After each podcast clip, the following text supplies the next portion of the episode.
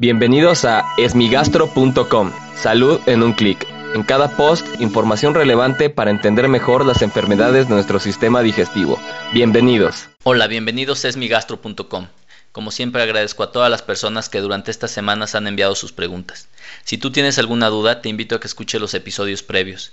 Y si aún tienes algo que no te haya quedado claro, en el sitio web esmigastro.com encuentras el formulario a través del cual puedes enviarnos tus preguntas. La pregunta de hoy la envió Lisbeth y quiere saber acerca de reflujo, colitis y cirrosis. Dado que ya hemos hablado en ocasiones anteriores del reflujo y la colitis, me voy a enfocar un poco más a la cirrosis, ya que es un problema muy importante en México y en Latinoamérica. La cirrosis es probablemente una de las enfermedades más importantes actualmente en México, ya que en nombres puede ser la cuarta o quinta causa de muerte en personas en edad productiva. Esto se debe a que las tres causas principales de cirrosis en México no están bien siendo prevenidas de manera correcta. En México, el alcohol, el virus de hepatitis C y la obesidad probablemente son las tres principales causas de cirrosis. Pero algo muy importante es que la cirrosis se presenta de manera muy temprana. Incluso hemos visto pacientes que fallecen de cirrosis y sus complicaciones a edades tan tempranas como los 30 años.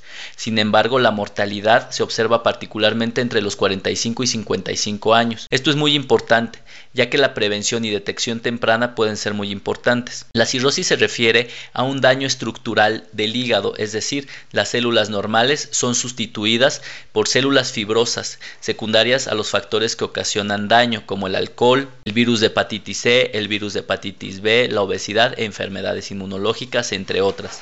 Las alteraciones que se observan en la estructura del hígado consecuentemente ocasionan algo que se llama hipertensión portal.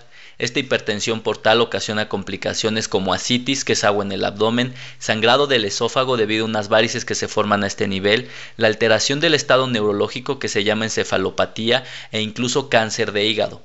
Por lo tanto, es muy importante estar al pendiente de las personas que tienen factores de riesgo para tener enfermedades del hígado y de ellos el más importante es el alcohol y el aumento de peso corporal. En estas personas se pueden realizar pruebas de laboratorio o de imagen que nos pueden ayudar al diagnóstico de la cirrosis hepática. Muchas gracias a Lisbeth por enviarnos esta pregunta. No olvides visitar esmigastro.com, donde además de encontrar información para ti, están todos los datos de contacto para recibir atención especializada. Gracias por haber escuchado este post. Si la información les fue útil, compártanla. Hagamos que más gente esté informada. Los esperamos en el próximo podcast.